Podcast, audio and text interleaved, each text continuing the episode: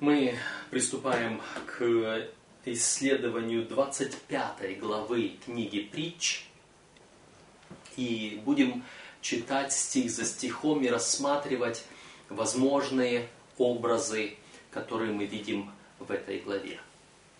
И прежде чем я начну это делать, я хочу еще раз напомнить о том, что вот этот метод толкования, по крайней мере для меня, это пока первый, который кто-либо в моем знании делал. И я думаю, что вы уже просмотрели сам урок, который мы рассматривали здесь в первой части, урок по нашему урочнику. И там э, был момент, связанный с нашим знанием, что наше знание ограничено, что мы не должны претендовать, что мы знаем все. Потому что на самом-то деле мы ничего не знаем как следует мы имеем ограниченное знание всего того, что кто-то знает что-то лучше, что-то хуже. Тем более, я не знаю, не могу знать, какие книги, какие толкования были где-то везде. Э, сегодня так много информации, что не хватит времени исследовать всю ее. Но насколько мне известно, я не встречал еще толкование книги притч вот в таком духовном смысле полностью. Может быть, отдельные тексты, да. Но чтобы полностью вся книга вот так толковалась, этого нет. И поэтому я уже раньше говорил, что даже если я где-то и ошибаюсь, то я уверен, что потом последуют более внимательные исследования, более точные. Я говорю о принципе. И я не хочу, чтобы кто-то принимал вот это мое толкование как истину в последней инстанции я подаю идею, я, я предлагаю пример, как это может быть истолковано. А, и поэтому, а, если кто-либо из вас видит это иначе, вы можете связаться со мною, и есть множество методов, как связаться со мною по электронной почте, через э, те же самые комментарии на YouTube или в соцсетях, где вы все это видите. И я постараюсь, я с удовольствием приму ваши подсказки, ваши другие взгляды, и, может быть, я и применю их здесь э, в следующем толковании или где-то. По крайней мере, я с удовольствием приму любые поправки, потому что я несовершенен. Я не могу знать всего. И я это особенно говорю почему? Потому что здесь есть один интересный момент, с которого я должен буду начать эту главу в самом начале. Интересный момент, который может быть, э, повлияет на истолкование в прошлом того, что мы толковали на те символы, на те э, образы. Но прежде чем мы пойдем дальше, я хотел бы обратить внимание на деление книги притч. Мы уже как-то говорили, что книга притч разделяется разными комментаторами на несколько частей, от четырех до семи частей разные толкователи видят в книге притч. А, я предлагал такое разделение. А, в моем разделении получается семь частей. Первая часть это первые девять глав, которые показывают, кто такая мудрость. Затем следующая часть Э, она э, с 10 главы по 21 э, это притчи Соломона, и они в синодальном издании Библии имеют вот эти подзаголовочки или содержание каждой главы мелким шрифтом, написанное в начале главы, там указано э, притчи Соломона, и дальше продолжение притчи Соломона по 21 главу. 22 глава уже имеет заголовочек просто «Притчи», и затем тематически. В 22 главе э, я усматриваю э, третью часть, не очень короткую, небольшую, с первого стиха по, может быть, где-то между 17 и 20 стихом. 17 э, стих говорит, преклони ухо твое и слушай слова мудрых, и кто-то обращает это как если бы вот эта часть 22 главы с 1 по 17, по, даже по 19 стих, это слова мудрых. Кто-то считает, что слова мудрых начинаются с 17 стиха и дальше, а по 16 стих была вот эта вот коротенькая часть. В любом случае, э, на вот такое обособление части 22 главы наталкивает 20 стих 22 главы, мы об этом говорили раньше, который говорит, не писал ли я тебе трижды. Трижды может быть включительно вот эта третья часть уже э, в 22 главе. Э, первые две и это третья. Но трижды может быть до э, вот этой, до 20 стиха 22 главы, поэтому третья часть будет 22 первые стихи до 20, а с 20 стиха это уже идет четвертая часть. А, как бы там ни было, эта четвертая часть, или третья кто-то будет считать, она продолжается по 24 главу притч. С 25 главы притч у нас даже в самом тексте есть э, обозначение, и мы читаем 25 глава, первый стих это притчи Соломона, которые собрали мужи Езекии, царя Иудейского. То есть здесь уже сразу показано, да, это те же самые притчи Соломона, но не Соломоном собранные. Не Соломоном собранные. Если э, для 22 главы э, мы увидели, что там стиль немного другой – и поэтому мы решили сказать, что они как-то написаны как-то по-другому, собраны по-другому. Мы не будем говорить об авторстве, потому что один и тот же автор может писать в разных стилях. А, богословы часто пренебрегают этим и говорят, если стиль другой, значит человек другой писал. Не обязательно, это не факт. А, поэтому мы верим, что это все принадлежит Соломону.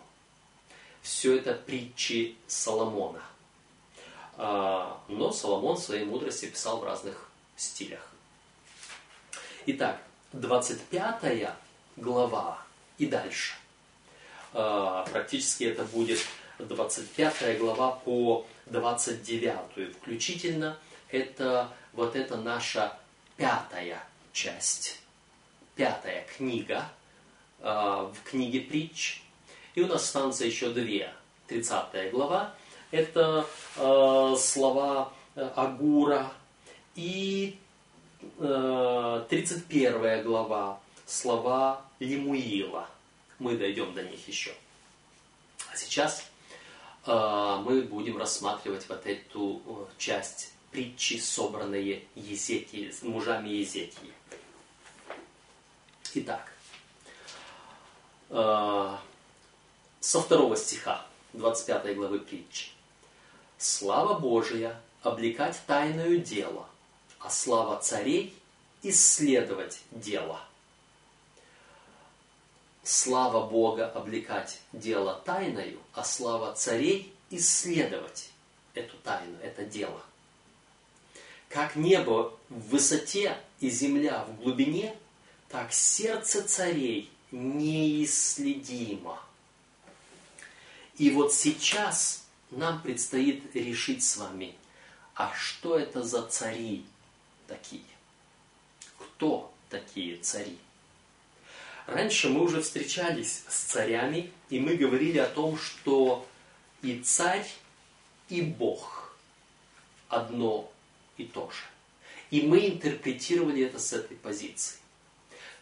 Как-то в одном стихе было, в частности, 21 глава, 1 стих сердце царя в руке Господа, как потоки вод. Куда захочет, он направляет его.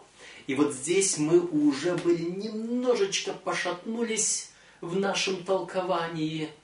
Мы, я говорю о себе, э, потому что до этого царь и Бог прекрасно увязывалось вместе в 21 главе, 21 главе в первом стихе, как будто бы царь и Бог перестали быть одним и тем же, перестали быть синонимами, а вот стали сердце царя в руке Господа, как потоки вод. Куда захочет, он направляет его. там я тоже попытался его истолковать, это сердце царя, вот этого царя, хотя с некоторой натяжкой. И там я тоже говорил о том, что может кто-то поправит. Но подойдя к 25 главе, я вынужден сказать, что нет, царь здесь уже не Господь. Никак. Кто такой царь? Слава Божия облекать тайною дело, а слава царей исследовать дело. Как небо в высоте и земля в глубине, так сердце царей неисследимо. Если бы не было второго стиха, только третий, о, сердце царей неисследимо, кто может понять тайны Господни? Третий стих позволяет нам все-таки сказать, что царь это уровень Господа. А второй стих противопоставляет царя Господу.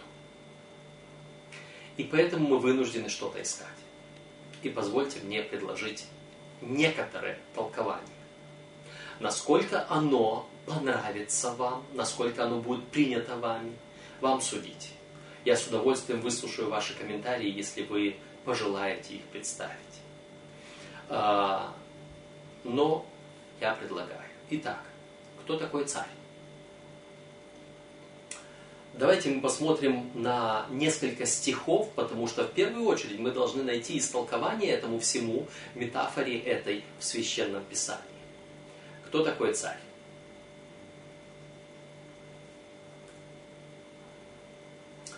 А,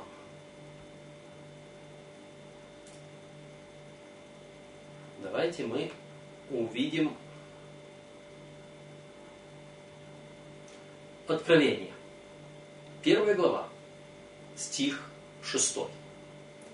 Можно прочитать и немножко раньше, э, но важно шестой стих. «И соделавшему нас царями и священниками Богу и Отцу своему, слава и держава во веки веков». Господь Иисус Христос сделал нас царями и священниками Богу и Отцу своему. Кто цари? Мы, христиане. Откровение 5 глава 10 стих говорит то же самое. «И соделал нас царями и священниками Богу нашему, и мы будем царствовать на земле». Искуплены. Э, мы можем э, посмотреть на э, слова из 1 Петра. Первое послание Петра, 2 глава, 9 стих. Но вы род избранный, царственное священство, народ святой, люди, взятые в удел, дабы возвещать совершенство призвавшего вас из тьмы в чудный свой свет. Некогда не народ, а ныне народ Божий, некогда не помилован, ныне, ныне помилован. Итак, мы видим на основании этих стихов, что царями и священниками являемся мы, христиане. Теперь, это хорошо. И это даже очень хорошо, когда мы читаем «Слава Божия облекать тайное дело, а слава царей исследовать это дело». И вот мы, христиане, исследуем дела Божьи. Вот только при чем здесь тайна? Хороший стих. Давайте посмотрим. Давайте посмотрим, которые говорят о тайне. Что это за тайна такая? Матфея 13 глава, стих 11. Он сказал им ответ, для того, что вам дано знать тайны Царствия Небесное, а им не дано. Это что говорит Иисус Христос? В ответ на слова учеников – и предыдущий стих Матфея 13.10. «И приступив, ученики сказали ему, для чего ты притчами говоришь им?» Мы изучаем книгу притч.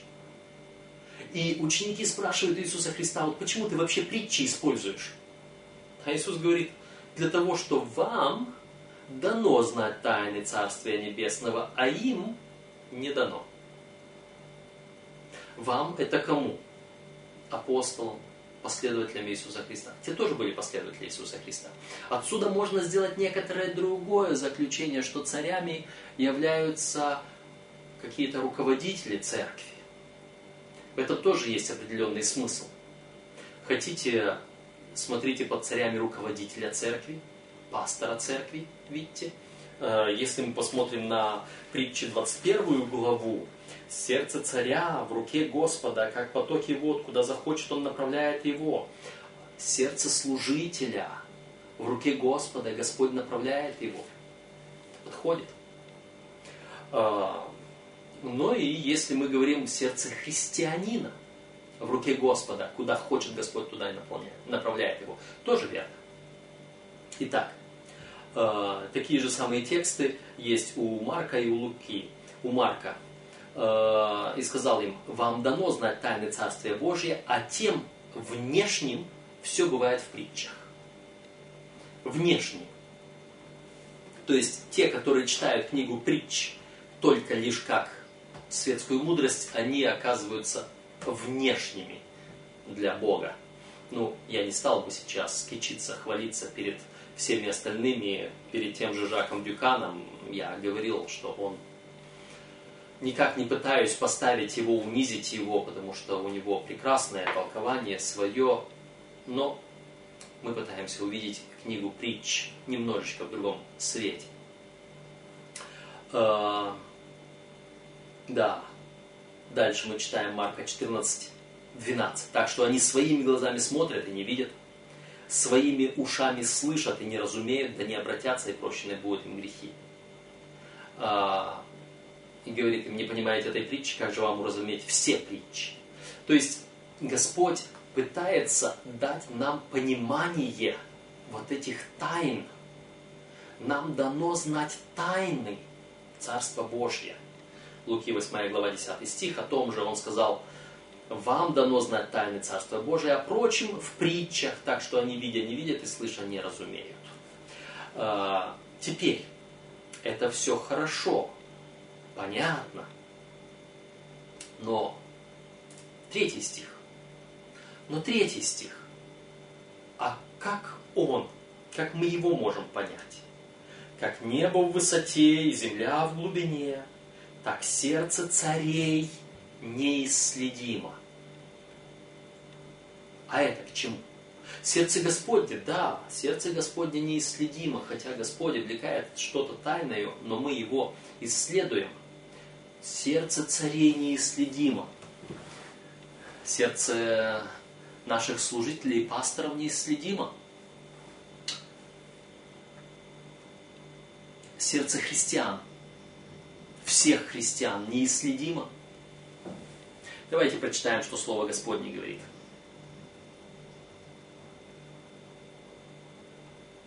Я читаю первое послание Коринфянам, вторую главу. И мы уже заметили, что когда мы говорили о притчах и о тайнах, Господь имел в виду внешних и вас, народ Божий, последователи Иисуса Христа. Вот внешним все в притчах. Они не понимают, они не видят, они не знают. А вот вам дано знать тайны Божьи. И теперь смотрите, вот это разделение между внешними и вами, народом Божьим, последователями Иисуса Христа. 1 Коринфянам 2 глава, 14 стих. Душевный человек не принимает того, что от Духа Божия, потому что он почитает это безумием, и не может разуметь, потому что о сем надобно судить духовно. Это о притчах. Он иногда почитает это безумием.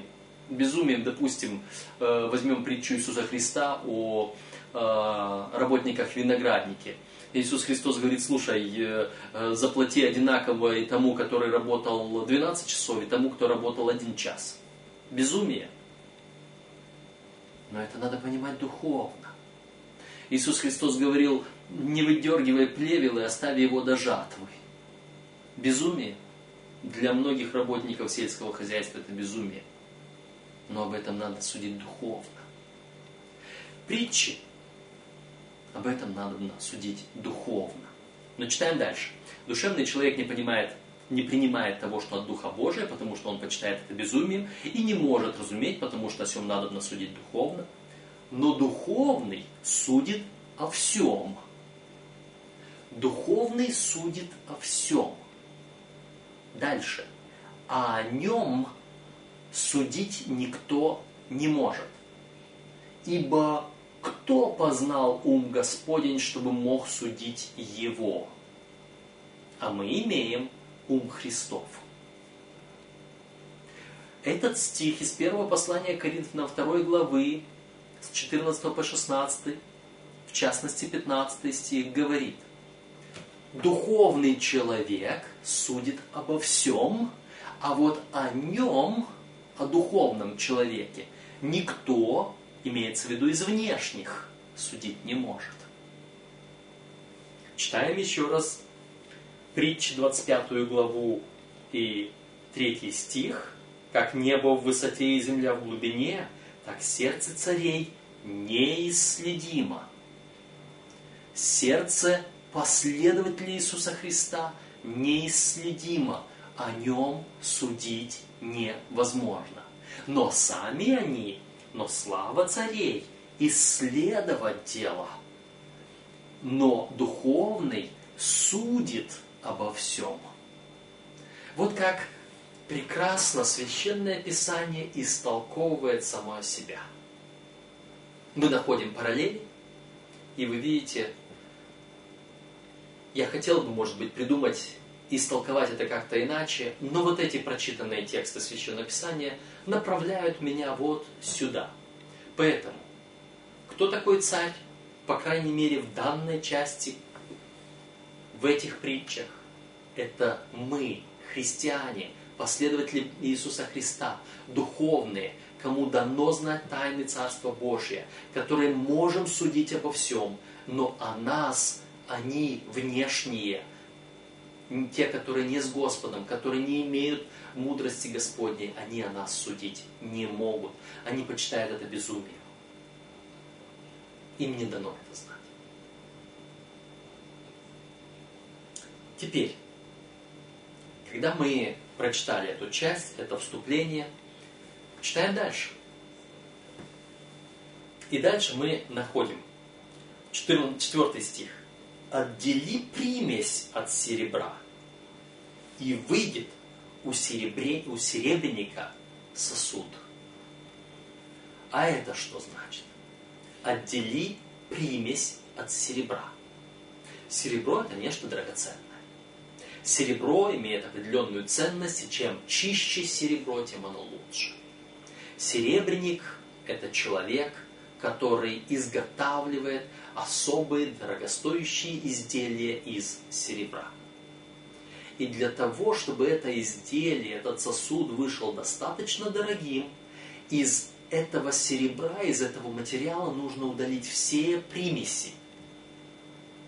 Так вот, чтобы мы стали царственным священством, чтобы мы стали царями и священниками, чтобы мы имели вот этот ум Господень, чтобы иметь право судить всех,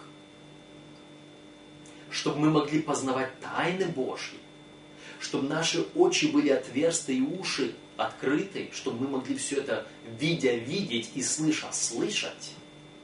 Для этого у нас должна быть удалена всякая примесь.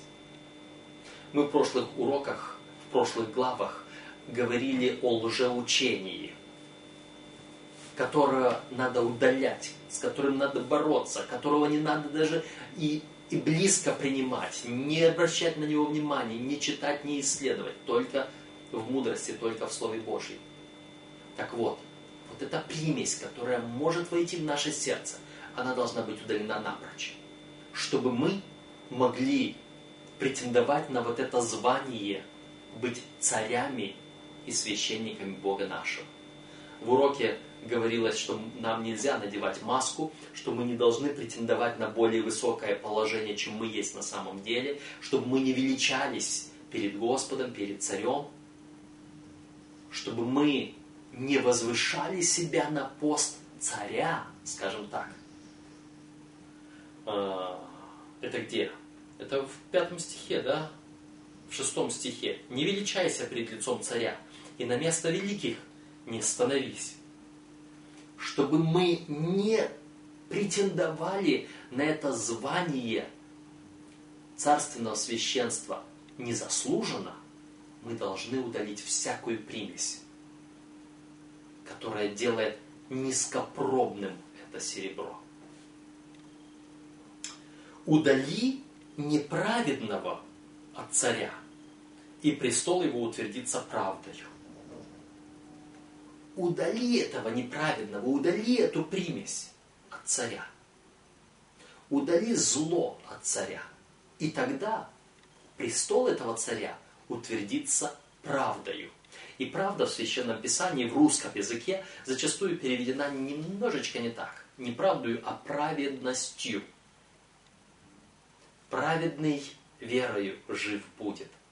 Праведность одевает на нас Господь, как чистую белую одежду вместо наших запятнанных лохмотьев. Сначала нам нужно снять с себя запятнанную одежду. Помните у Захарии?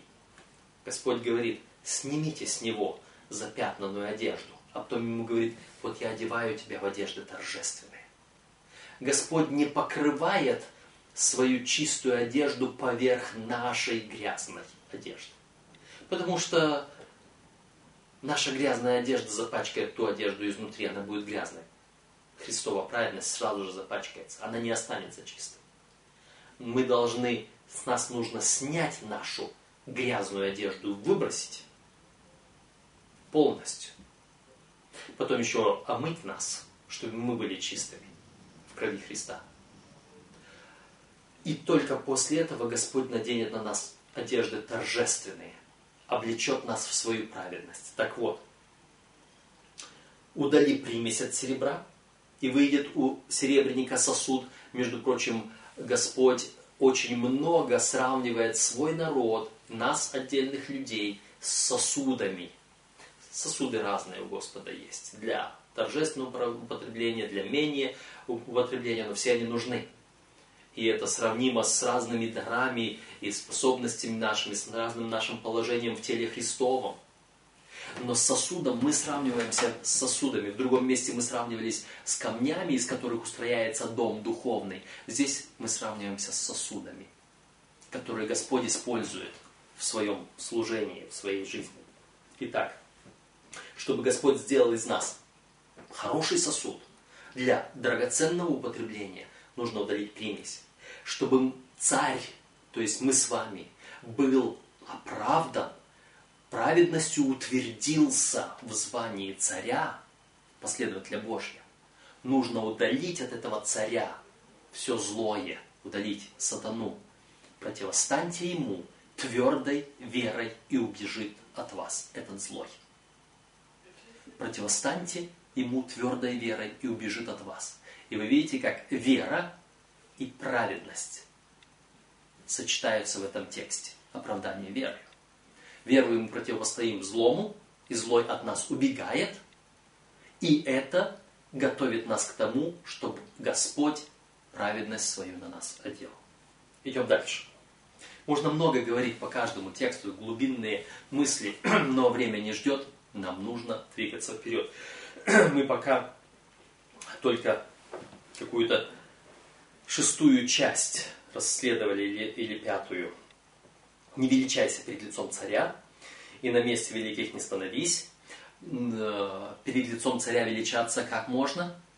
Одно дело, когда ты говоришь, я тоже что-то значу, или я выше, я больше, чем того стою, но величаться перед лицом царя вообще это что значит? Если я стою перед лицом царя и величаюсь, я делаю себя выше, чем он. Выше, чем царь. Кем я себя делаю? Два царя встречаются, они пожимают, пожинают друг другу руки. Когда перед царем встречается царю кто-то более низкий, он царю кланяется. А если он перед царем величается, даже немножко возвышается, то кто он? Папа Римский. более высокий царь. Мы все одно во Христе Иисусе. Мы все равны перед Господом. В, апостол Павел говорит, нет ни мужского пола, ни женского, ни раба, ни свободного, ни иудея, ни елена, ни, ни богатого, ни бедного, ни ни ни. Нет никаких разделений. Перед Богом мы все равны. Как кто-то сказал, в бане нет генералов. Там все равны. Там нету погон. Все снимают. Когда мы перед Богом, мы все с себя снимаем, как в бане. Мы пошли мыться в крови Христовой. И мы равны. Не величайся. Ты ничем не лучше. Есть некоторые рядовые члены церкви, которые хотят осуждать других рядовых членов церкви, а особенно служителей. Не величайся. Ты ничем не лучше. Ничем. У нас могут быть разные грехи, но все мы грешники. На месте великих не становись. Ну, это тоже понятно. То есть, если ты не являешься царем и священником Бога Всевышнего, то не претендуй на что-то. Э, седьмой стих. «Потому что лучше, когда скажут тебе, пойди сюда повыше, нежели когда понизят тебя перед знатными, перед знатным которого видели глаза твои. Лучше, чтобы тебя повысили, нежели ты сам себя будешь повышать». Да, Иисус Христос неоднократно говорил об этом же самом. Чтобы мы не стремились становиться выше, чем сами того. Чем представлять себя большими, чем мы есть на самом деле. Лучше сесть внизу, и нам скажут, поднимись повыше, ты достоин. И лучше, когда это Господь сделает нас. Когда Он скажет, и ты, мой царь и священник, войди, зайди сюда и займи место здесь чем когда мы окажемся в положении тех, о которых написано в 7 главе Евангелия от Матфея, которые перед Господом скажут, не Твоим ли именем мы проповедовали, чудеса творили, больных исцеляли и прочее, прочее, прочее. Он скажет, отойдите от меня, я никогда не знал вас. Будет очень печально, когда мы будем претендовать, что мы знаем Господа, что мы дети Божьи, что мы Его цари и священники. Он скажет, извините, Уйдите с этого места. Это место для настоящих царей и священников, а вы только маску надели. Не вступай поспешно в тяжбу, иначе что, что будешь делать при окончании, когда соперник твой осрамит тебя? Что будешь делать, если соперник? О чем? Другая тема. По большому счету та же самая. Когда ты претендуешь на чье-то место, ты уже вступаешь в тяжбу. И когда тебе потом скажут, нет, сади пониже, тогда соперник твой срамит тебя. Вот если ты не вступаешь в эту тяжбу, не говоришь, что я достоин, а вот ждешь своего места, свое, на свою где-то внизу, скромно, и тебя поднимают, то он тебе, тебе честь оказывает. Но с другой стороны, не вступай поспешно в тяжбу. Иначе что будешь делать, если при окончании, когда соперник твой осрамит тебя? Какая тяжба у нас может быть? А, если мы будем исходить из прошлых глав, ну, прошлые главы собраны Соломоном, а эта глава собрана другими людьми, тоже по вдохновению Божьему. И все Писание цельное, и мы все Писание дополняем и взаимо истолковываем, это все одноцельное. Поэтому мы можем говорить о том, что было раньше, но в то же самое время знаем, что это обособленная часть. Итак, какая тяжба у нас могла быть раньше? А раньше мы говорили именно о лжеучениях и о спорах, о мнениях, спорах, об учениях не вступая в тяжбу прежде или поспешно, иначе что будешь делать, при окончании, когда соперник твой осрамит тебя. Если мы сталкиваемся с чем-либо, где нужно что-то доказывать, будь это в вероучении нашем, в доктринах наших или в чем-либо другом, мы не должны это делать с поспешностью. Потому что у нас есть соперник, который может проверить. Помните, э, прошлых главах у нас было, что один говорит, считает себя правым, но приходит соперник его и исследует дело. То есть, там мы говорили о том, что нужно смотреть со, со всех сторон, с обеих сторон. Когда мы выслушиваем тяжбу чью-то, мы не должны судить сразу по первому, мы должны и по второму, и вторую сторону выслушать. Здесь то же самое. Но здесь со стороны не судьи, хотя мы цари, которые исследуем дело. Нам нужно это дело исследовать и вступать вот в эту тяжбу непоспешно. Там дальше у нас будут тексты. Хватает пса за уши, кто, проходя мимо, вступает в чужую ссору. Он просто мимо проходил и увидел, что ссорятся, а я им помогу. Он пса за уши хватает. А здесь он исследует дело. Он не, не с поспешностью решает. Он выслушивает и вторую сторону. Он рассматривает и с другой стороны дело. Потому что, а если соперник придет и покажет, ты был неправ. Слава царей, мы читали во втором стихе, исследовать дело. Если царь исследовал нормально, он прославлен. А если он ненормально, он не будет прославлен, он не будет в почете. Поэтому э, цари царями, но не становись выше, чем ты есть. Но признай свою ограниченность, лучше постой вот здесь, исследуй дело, посмотри, перепроверь, иначе ты не царь, иначе тебя понизят в должности. Кто понизит? Господь. Веди тяжбу с соперником твоим, но тайны другого не открывай. Хороший вопрос, особенно для наших церквей, особенно для наших спорщиков, особенно для наших других тайны другого не открывай. У нас в интернете очень много тяжб ведется между некоторыми христианами друг перед другом. И такие эти тяжбы грязью обложены. Почему? Потому что каждый только пытается выпятить как можно больше тайн другого человека. Даже если это настоящая тайна, даже если это не, ложь, даже если это факт, ее не надо открывать, не раскрывай. Мы об этом говорили в прошлом. Были у нас в прошлых уроках, в прошлых главах, что не переноси, не будь переносчиком, не раскрывай тайны другого. Мудрый таит дело. И вот здесь то же самое. Мы возвращаемся к этой же самой теме. Когда ты решаешь, когда ты исследуешь дело, будучи царем, а, еще один стих мне вспомнился,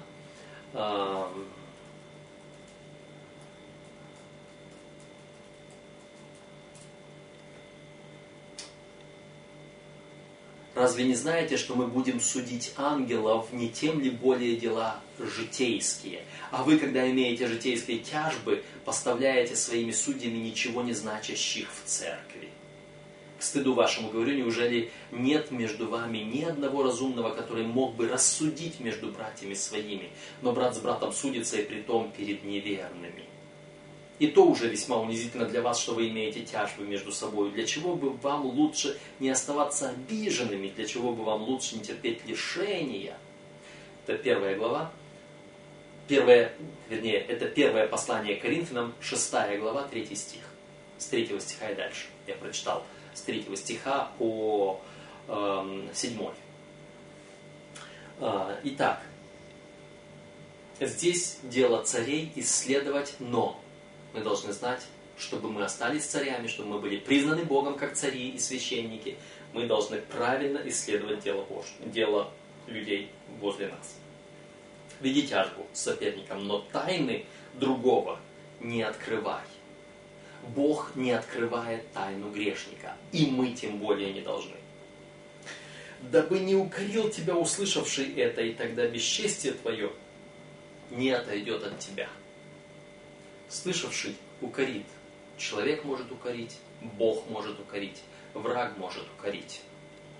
Не делай, чтобы не, не укорили тебя, чтобы не было бесчестия твое. Золотые яблоки в серебряных прозрачных сосудах. Слово, сказанное, прилично. Кстати, прилично. Это слово, оно у нас немножечко потеряло свой первоначальный смысл.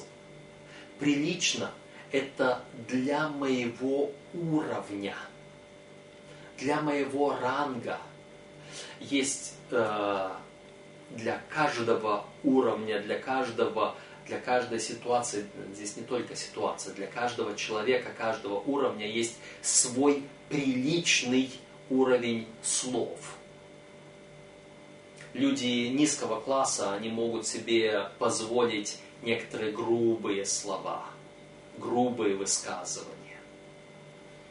А человек, который повыше, от него уже грубое слово слушается или звучит неприятно, неприлично. Неприлично слышать нецензурную брань от великих мира сего, от правителей, президента страны, от какого-то министра, депутата.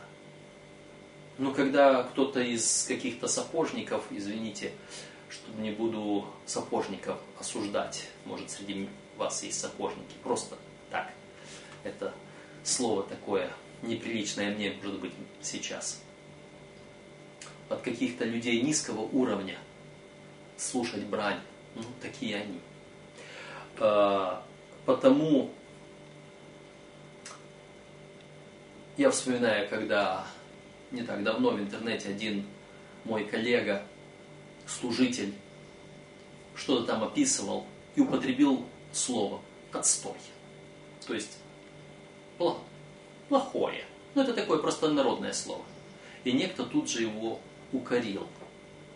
Извини, но ты служитель Божий, слово отстой – это не твоего уровня слова. Не опускайся до него.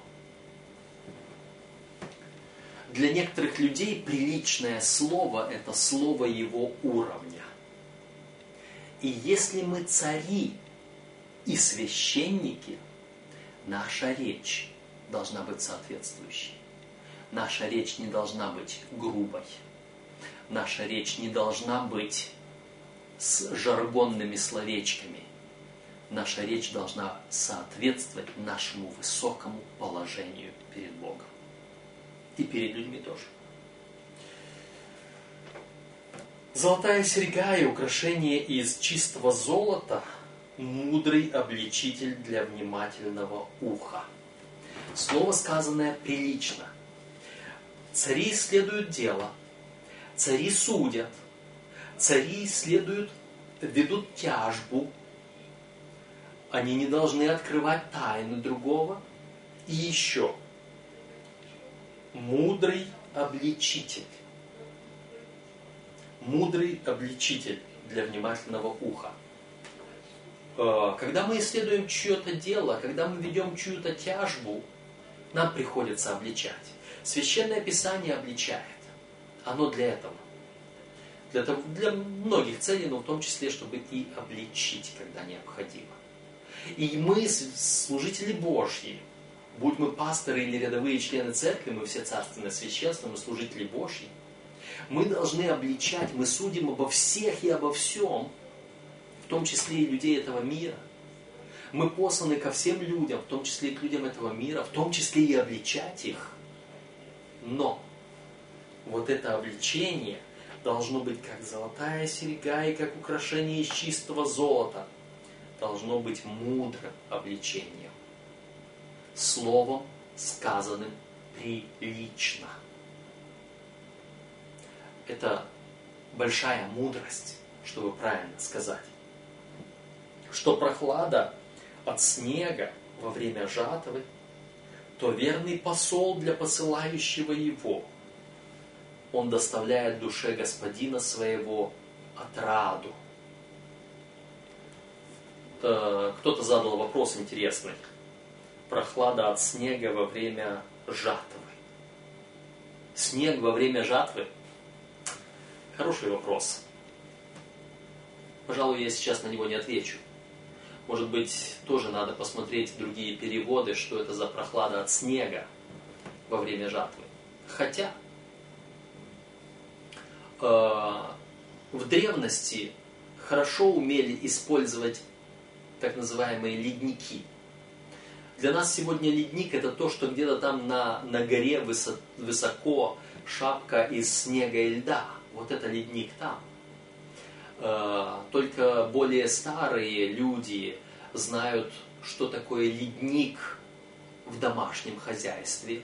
Может не только в домашнем, но и в другом, и в производственном каком-то хозяйстве. А ледник – это глубокая яма, обложенная чем-то теплоудерживающим, изолирующим. В простом это может быть солома. И зимой туда, в эту яму, складывают куски льда. Яма глубокая, где-то в тенистом месте, и потом эту яму накрывают, эти куски льда накрывают еще той же самой соломой сверху, чтобы тепло туда не прошло, чтобы оно было как в термосе. И вот это называется ледник. И если нужно что-то сберечь, морозилок не было, холодильников не было, были ледники. Быстренько раскрыл яму, положил туда между кусками льда то, что нужно сохранить, прикрыл льдом, прикрыл соломой, накрыл еще чем накрывается, и все. И вот во время жатвы жара. И хочется чего-то прохладного. Вот оттуда, с ледника, да хоть кусочек льда. Как прохлада от снега во время жатвы. То верный посол для посылающего его. Вот это успокоение, вот это прохлаждение. Человек возбужден, человек ожидает, он посылает посла принеси мне весть, узнай, как там дела обстоят. И он весь в напряжении. И тут возвращается вестник и такое прохладу, облегчение.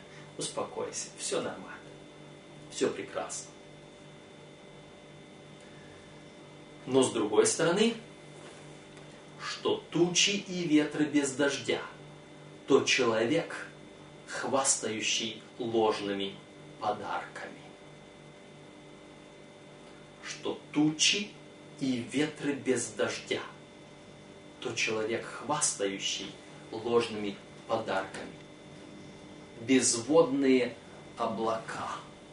Безводные облака, это мы где-то встречали. Это послание Иуды. По-моему, так. Давайте посмотрим.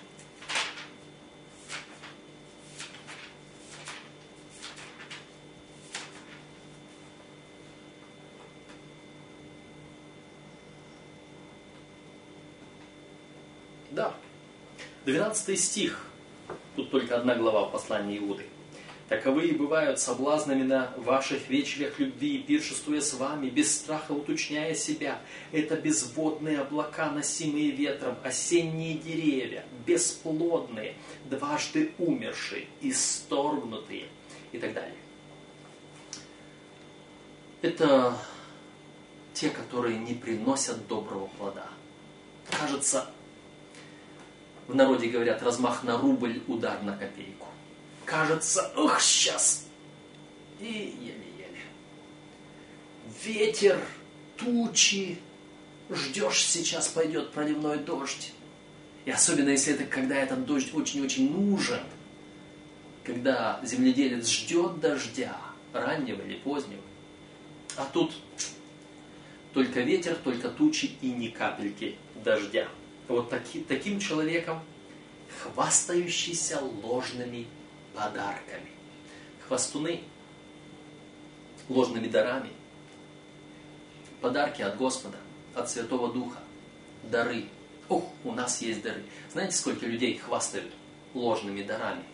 считает, кто-то говорит, что имеет дар языков, кто-то считает, что имеет дар пророчества, кто-то считает, что имеет дар исцеления.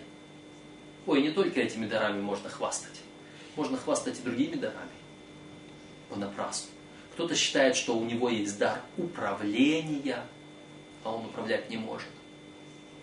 Кто-то считает, что у него есть дар терпения, а он терпеливым быть не может. И так далее, и так далее. А, такие люди, вот они, представлены. Поэтому, почему это сказано? Потому что это имеет отношение к исследованию дела. Кто-то считает, что он может исследовать дело, но на самом деле он безводный, он пустой, бесплодный. И Господь откажет таким. Это те люди, которые скажут, не твоим ли именем мы многое делали, он скажет, я не знаю вас. Они оказались бесплодными. Кротостью склоняется к милости вельможа, и мягкий язык переламывает кость. Кротостью склоняется к милости вельможа. Нет, не хвались какими-то роскошными подарками. Будь кроток, и ты добьешься многого. И это особенно важно для тех, которые считают себя кем-то. Ой, я сейчас пойду, я сейчас докажу, я сейчас, да я приду ему скажу, и он сразу поникнет. Приходит, а ему указывают на его место, сядь пониже. Ты не такой уж велик. И человек возвращается, как говорят, поджав хвост. Да, нашел ты мед. Ешь, сколько тебе потребно чтобы не присытиться им и не изблевать его. Не учащай входить в дом друга твоего, чтобы он не наскучил тобою и не возненавидел тебя. Нашел мед, пользуйся в меру. Нашел друга, пользуйся в меру. Не преизбыточествуй. Не переступай грань дозволенного. Помни, что ты царь и священник. И царь и священник знает меру, потому что он подает пример, потому что он чувствует свое достоинство и не упустит его, если он истинный царь и истинный священник. Поэтому знай меру. Это очень важно. И эта мера должна быть во всем. И в суде, чтобы ты осуждал достаточно, обличал мудро, но не раскрывал тайну. Сумей так это все подать, так обличить, так представить дело, чтобы тайна осталась скрытой. Знай меру, сколько говорить. Слово, сказанное вовремя, это золотое, золотые слова – что молот и меч и, острие стрел, и острая стрела тот человек, произносящий ложное свидетельство против ближнего своего. Ложное свидетельство это противовес, это не, не знающий меру. Это тот, который поступает неверно. Он как молот ломающий, как острая стрела пронзающая, как меч. Он произносит ложное свидетельство. Что сломанный зуб и расслабленная нога, то надежда на ненадежного человека в день бедствия. Вот нужно вскочить, нужно пойти побежать. Вскочил, а нога подкосилась и упал. И сломанный зуб точно так же. Хочешь укусить? Эх, укусил, и тут зубная боль и не поешь, и ничего не сделаешь. Зуб сломался. Вот таким является кто? Человек ненадежный в день бедствия. Человек, на которого положиться нельзя. День бедствия это как раз тот день, когда ты, тебя судят. И если я судья, и вас судят – и вы хотите положиться на судью, на меня, а я ненадежный, то я для вас как сломанный зуб и как больная нога. я должен быть надежным судьей. Я должен быть надежным царем. Ну и, соответственно, и вы тоже, потому что вы тоже цари. Мои коллеги. Что снимающий с себя одежду в холодный день, что уксус на рану, то поющий песни печальному сердцу. Печальное сердце – это человек, который э, в своей печали, э, который раскаивается перед Господом, который беспокоится о, согрешивш... о согрешении своем, приходит, а ему, да ничего, да успокойся, да все будет, да Господь простит, да ты не переживай, да продолжай дальше грешить. Иисус Христос говорит, иди и впредь не греши. Не делай больше, чтобы не случилось с тобой чего худшее. И вот Господь предупреждает, Господь обличает. А, мы здесь говорили о верном обличении, о мудром обличении. А если я не обличаю, а просто вот так, то я как снимающий одежду в холодный день или как поливающий уксус на рану. Увы, не должен быть такой. И это будет тот царь, который величается. Тот, который не царь, а только делает себя с видом царя. Наоборот, если голоден враг твой, накорми его хлебом, а если он жаждет, напои его водою, ибо делая сие, ты собираешь горящие угли на голову его, и Господь воздаст тебе. Как я должен поступать с человеком, который, казалось бы, подлежит осуждению? Не осуждай. Если он враг твой, накорми его, напитай его. Что значит накорми? Духовный хлеб. Что значит напои водой? Вода – это вода жизни. Укажи ему на источник воды жизни. Сделай твоего врага другом. И вот этим горящие угли наказание Господу отдашь. Господь говорит, мне отмщение, я воздам. Горящие угли в Священном Писании большей частью сравниваются с наказанием Господним. Пусть Господь воздает. Предайте его Святому Духу, Богу, а вы его примите. А вы его. Я уже, я уже вспоминал однажды, по-моему, а, эту историю, насколько она реальна, не знаю, но один царь говорил своим слугам, друзьям, приближенным, говорит, завтра я уничтожу всех своих врагов. Ну и на завтра, думают, сейчас будет большая казнь всех врагов царских. Но на следующий день они с удивлением видят, как э, царь расхаживает по аллеям своего сада в окружении своих врагов. И спрашивают царя, слушай, а ты же, кажется, говорил, что ты уничтожишь своих врагов. Он говорит, да, я их уничтожил, я их превратил в своих друзей. Так вот, вот здесь именно это. Если голоден враг твой, накорми его хлебом. Если он жаждет, напои его водою. В свое время к Елисею пришли враги, а он привел их в Самарию к царю. Царь хотел его избить, а он говорит, нет, накорми их. И написано, после этого долго еще полчища сирийские не приходили, не ходили к Самарии, потому что врага накормили. Итак, 23 стих. «Северный ветер производит дождь, а тайный язык – недовольные лица. Лучше жить в углу на кровле, нежели со сводливой женой в пространном доме что холодная вода для истомленной жаждой души, то добрая весть из дальней страны. Э, о чем здесь? Кажется, тема поменялась? Никак нет. Мы говорим, что э, северный ветер производит дождь, тайный язык, недовольные лица. Э, северный ветер, дождь.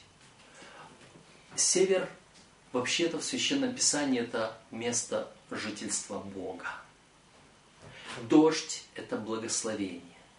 Ветер с севера производит дождь, дает благословение. А что производит недовольные лица? А тайный язык – недовольные лица. Тайный язык, когда кто-то там что-то шепчется, что-то замышляет. И от этого всегда будет недовольство.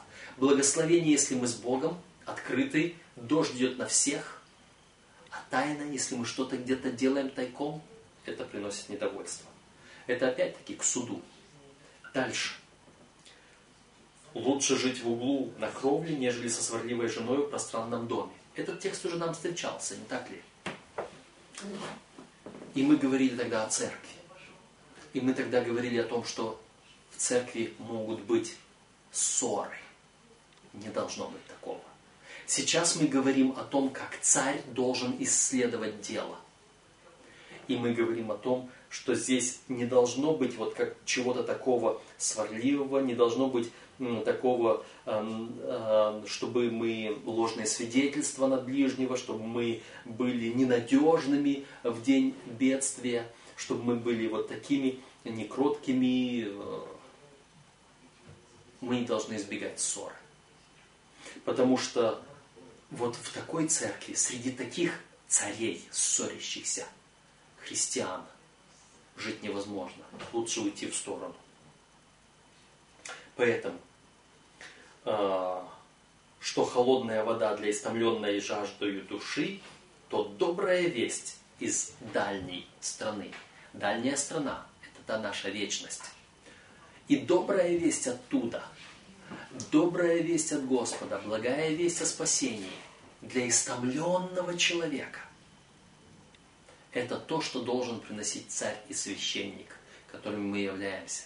Наша цель – спасти этих людей, а не просто затеять ссору и прогнать их в дальний угол нашей кровли. Итак, что возмущенный источник и поврежденный родник, то праведник, падающий перед нечестивым. Мы праведники. Мы царственное священство. Мы оправданы Христом. Но если мы падаем перед нечестивым, почему мы падаем перед нечестивым? Потому что мы возвысили себя слишком высоко, и Он нам показывает на свое место. То есть, если мы оказались не теми, которыми должны быть, мы оказались кем? Мы оказались возмущенным источниками, поврежденным родником, с грязью смешанным. Что нужно делать, чтобы мы были праведниками назад? Читаем раньше то, что было отдели примесь от серебра, отдели муть вот эту от этого источника взбаламошенного. И тогда выйдет чистый сосуд, удали неправедного царя, и его престол утвердится праведностью. Праведник не должен падать перед нечестивым. Чтобы его праведник не упал, вот все то, что мы прочитали до сих пор в этой главе, должно быть исполнено. Как нехорошо есть много меду, так домогаться славы не есть слава. Мы уже говорили о меде, и мы уже говорили о том, чтобы домогаться славы, то есть делать себя, возвышаться перед царем, ставить себя выше, чем мы есть на самом деле. Это не принесет нам славы, самовозвышение. Что город разрушенный и без стен, то человек, не владеющий духом своим когда мы должны исследовать дело, когда в церкви идет споры, и мы должны, мы поставлены судьями. Когда вот это вот все происходит, мы должны особо владеть своим духом. Мы должны быть нераздражительными, мы должны быть как прохладная вода для а, нуждающегося. Мы должны быть вот как прохлада от снега во время жатвы. Мы говорили о леднике и так далее. Мы должны быть таким. Таким должен быть царь и священник, ты и я. Господь да благословит.